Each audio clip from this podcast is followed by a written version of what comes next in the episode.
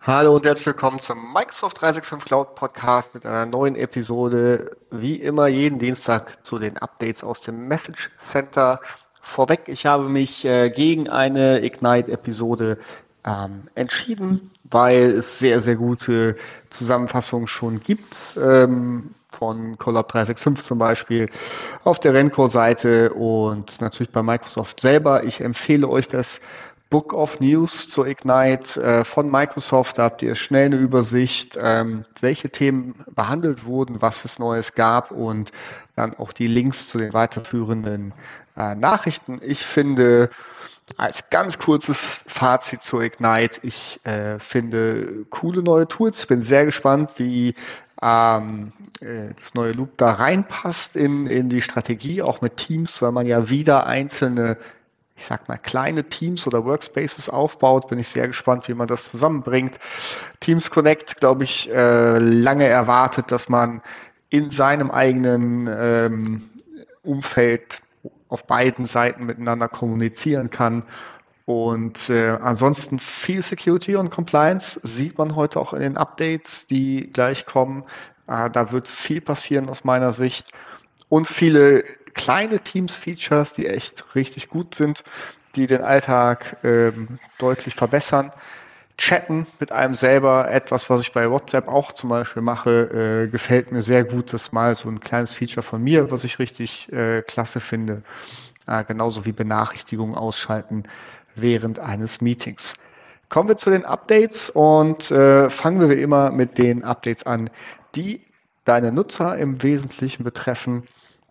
Und natürlich lässt sich das nie ganz auseinanderhalten mit dem, was äh, du als Admin äh, tun musst. Und da fangen wir direkt an. Chat äh, im Teams mit Personal Accounts. Das heißt, Microsoft bietet ja Teams auch als äh, private Lösung kostenlos an. Da kann sich jeder einen Account mit einem Microsoft-Account holen. Und es ist möglich, jetzt mit einem Business-Account direkt mit einem privaten Account zu chatten und auch umgekehrt mit einem privaten Account äh, Business-Accounts anzusprechen. Und ähm, das ist, und das ist ganz wichtig, im Default an. Das heißt, wenn ihr das unterbinden möchtet, wovon ich ausgehe, ehrlicherweise, dann äh, guckt bitte ins Admin Center, soll im Admin Center in der Oberfläche als auch natürlich als PowerShell-Befehl zur Verfügung stehen. Und ähm, man kann einerseits das komplette Feature disablen, man kann aber auch, und ich glaube, da das definitiv äh, zu machen, ähm, ist verbieten, dass Personal Accounts einen Chat mit einem Business Account, also aus deiner Organisation, starten können. Das würde ich definitiv machen, weil man weiß ja nicht, wer da so alles dann angequatscht wird. Das soll im Dezember ähm, ausgerollt werden. Das heißt, bitte kümmert euch diesen Monat noch darum, das so, wie ihr das möchtet, einzustellen.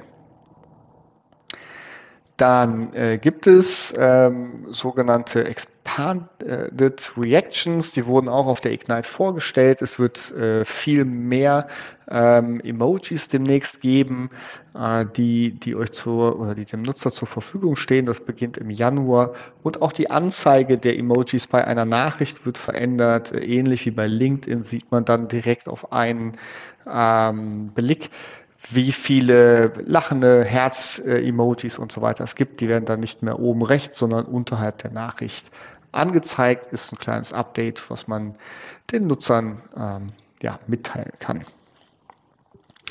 Dann gibt es äh, in Teams eine neue App und die heißt QA. Äh, die kann in Meetings oder Webinars zur Verfügung gestellt werden um Fragen zu dem Meeting besser zu organisieren. Heute passiert das ja meistens im Chat.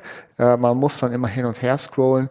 Ähm, die App verstehe ich so, wie ich sie mir bisher angeguckt habe. Sie ist im Preview ab November, dass man das äh, besser zusammenhalten kann, die Fragen und die Antworten ähm, zu den einzelnen Themen und dann auch der äh, derjenige, der präsentiert, am Ende da viel strukturierter darauf eingehen kann. Also äh, guckt es euch an, äh, ob es euch hilft und dann könnt ihr es wie immer im Advent Center für eure Nutzer aktivieren. Äh, bleiben wir bei Teams. Das ist auch wieder eine Mischung aus äh, User und Admin. Und zwar ist es möglich, eine zweite Sprache einzustellen, die angezeigt wird in der Einladung zu einem Teams-Meeting. Das heißt, der Klassiker bei uns, äh, ihr seid äh, ein deutsches Unternehmen, habt aber natürlich international oder seid international äh, aufgestellt, dann könnt ihr die Einladung ähm, in Englisch und in Deutsch verfassen. In welcher Reihenfolge, das obliegt euch, aber äh, ihr habt halt die Möglichkeit, äh, das so zu konfigurieren. Guckt mal rein, ähm, was, das, was das bedeutet.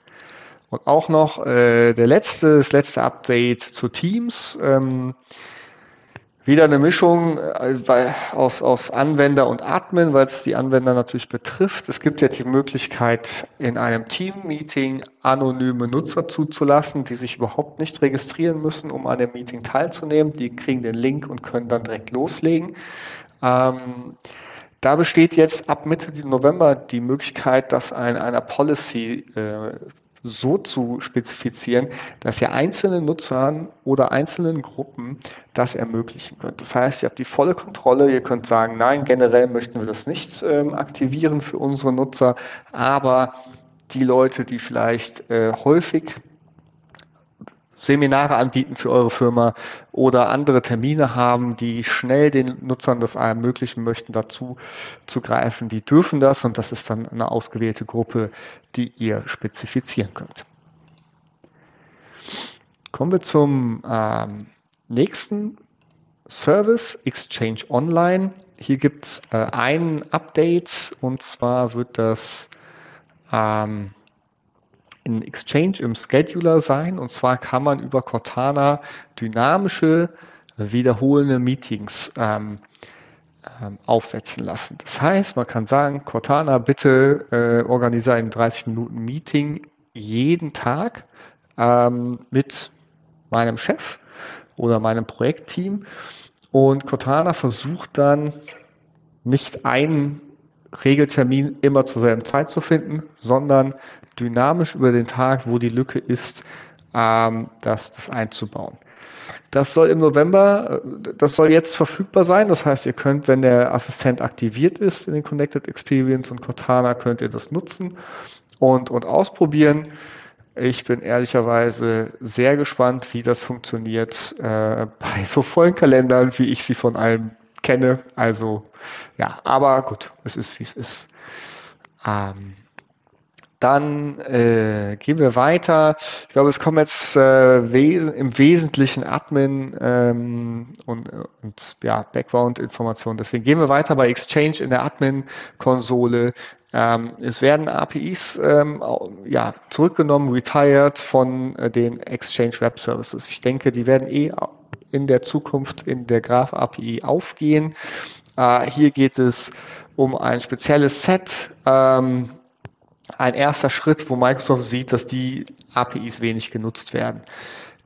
Die, äh, es beginnt am 31. März 2022, da gibt es so ein Sunset äh, Retirement Policy und wird dann am im 30. September nächsten Jahres komplett abgeschaltet. Das heißt, bitte guckt nochmal, habt ihr EWS-Services im Einsatz, die davon betroffen sind und plant dementsprechend die Migration zu, äh, zum Graph.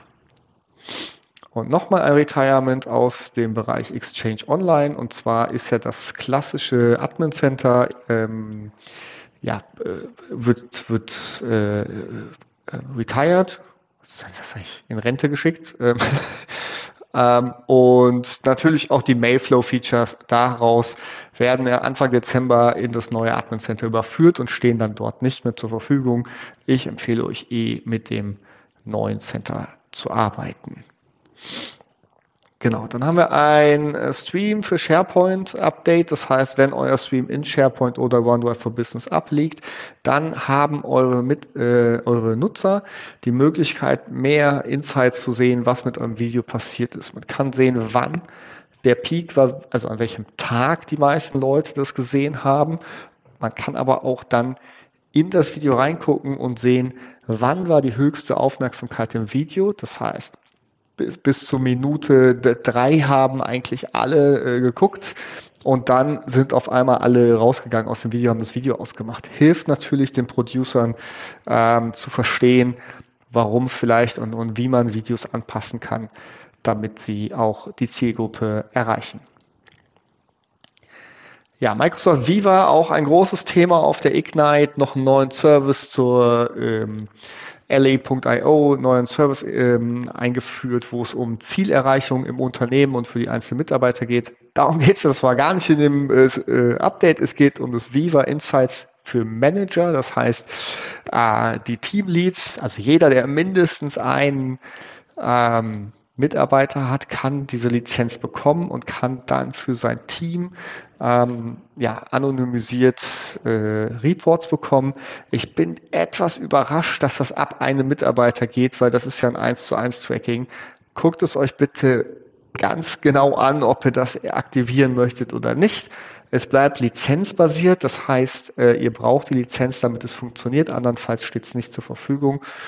Ähm, ja, wenn ihr die Lizenz habt, dann ist die Umstellung im ähm, ja, November geht's los und dann steht auch eine Webseite zur Verfügung. Die App in Teams äh, wird, ab, äh, wird äh, aktualisiert, sodass eure Manager da noch einfacher drauf zugreifen können.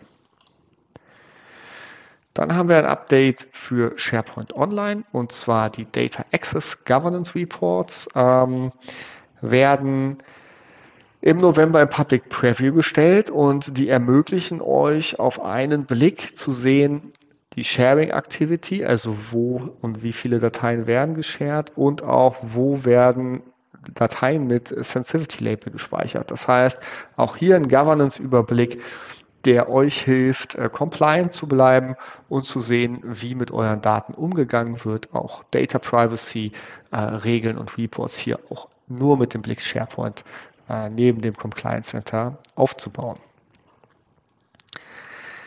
Dann äh, ist das auch das, das finale Thema Compliance Center. Hier gibt es einige Updates ähm, und zwar fangen wir an mit äh, Continuous Compliance Assessments. Das heißt, Microsoft hat für ungefähr 40 ähm, Actions, die im Compliance Manager hinterlegt werden können, dass, dass ihr die erfüllt, automatische Tests ähm, aktiviert. Das heißt, es wird permanent geprüft, ob das so der Fall ist und hilft euch dann natürlich auch die Governance im Blick zu behalten.